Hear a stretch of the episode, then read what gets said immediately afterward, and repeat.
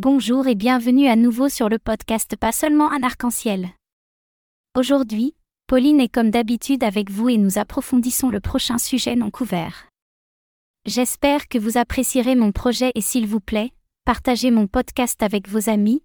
Cela m'aidera à découvrir de nouveaux sujets sur la société LGBTQ. D'accord. C'est parti. Il y a 49 ans aujourd'hui, le mouvement LGBTQ+ a commencé avec l'émeute de Stonewall. Le Stonewall Inn, un bar sombre et bondé de New York, servait de sanctuaire aux personnes en marge de la société. Les personnes transgères et celles qui ne se conforment pas au genre venaient à Stonewall pour pouvoir vivre sans être jugées, elles étaient souvent refoulées des bars gays et hétérosexuels. Stonewall est devenu un refuge pour ces personnes, ainsi que pour les centaines de jeunes LGBTQ sans abri de la ville de New York, et leur a permis de trouver un endroit où se sentir en sécurité et bienvenue. Dans les années 60, des personnes de tous les États-Unis s'identifiant comme LGBTQ affluaient à New York, souvent avec rien d'autre que les vêtements qu'elles portaient sur le dos.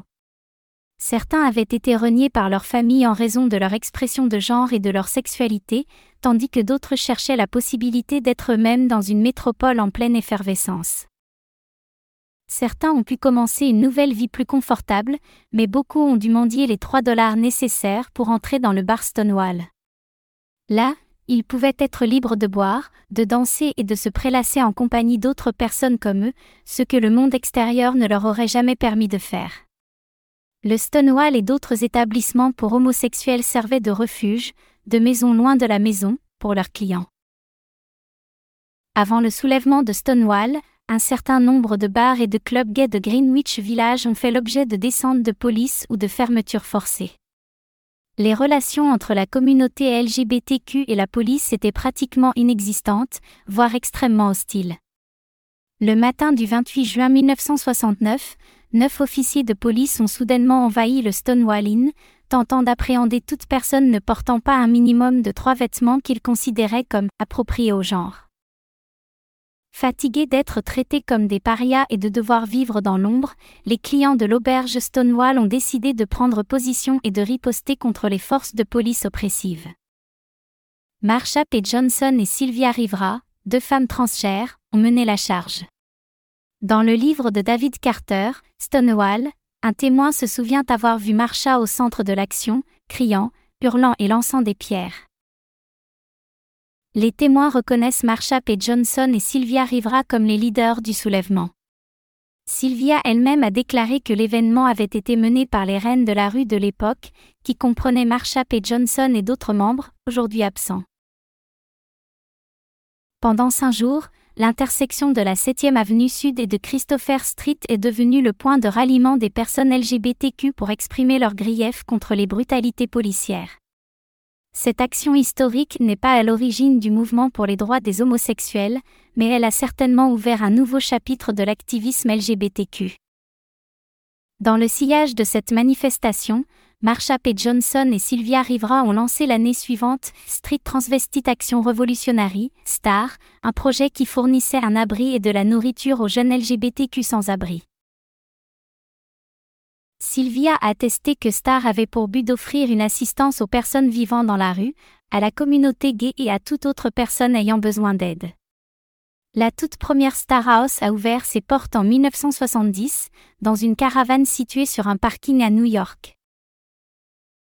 Finalement, Marsha et Sylvia ont atteint leur objectif d'établir une maison durable pour Star au 213 Second Avenue. Ce lieu est devenu la Star House et a fièrement servi de premier refuge pour les jeunes LGBT en Amérique du Nord et de première organisation aux États-Unis dirigée par des femmes transgères de couleur. Malgré les améliorations apportées par la société, les femmes transgères noires sont toujours victimes de profilage, d'abus et d'arrestations injustifiées de la part des services de police dans l'ensemble des États-Unis.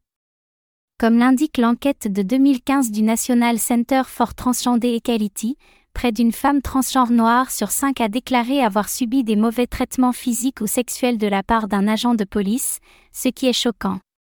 Plus inquiétant encore, une femme transgenre noire sur trois estime que la police présume qu'elle se livre à la prostitution simplement parce qu'elle est présente en public.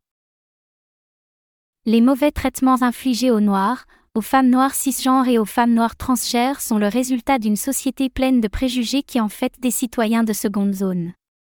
Ce type d'atmosphère n'est propice ni aux activistes ni aux policiers, ce qui la rend insoutenable.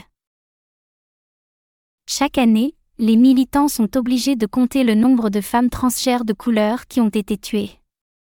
À l'heure actuelle, les militants de Jacksonville, en Floride, alertent sur les trois femmes transgenres qui ont été tuées au cours des six derniers mois seulement. À Jacksonville, comme dans de nombreuses autres villes des États-Unis, les relations entre la communauté transgenre et les forces de l'ordre sont extrêmement tendues, ce qui rend la situation encore plus difficile pour les personnes qui ont besoin d'aide et de sécurité. Près de 50 ans après la manifestation de Stonewall, menée par des femmes transgenres de couleur telles que Sylvia Rivera et Marsha P. Johnson, nous devons prendre le temps de réfléchir aux progrès que nous avons accomplis en tant que société, mais aussi reconnaître le travail qu'il reste à faire. J'espère que vous aimez vraiment mon podcast. N'hésitez pas à partager pas seulement un arc-en-ciel avec vos amis et à leur demander de s'abonner. Je vous aime tous, à bientôt.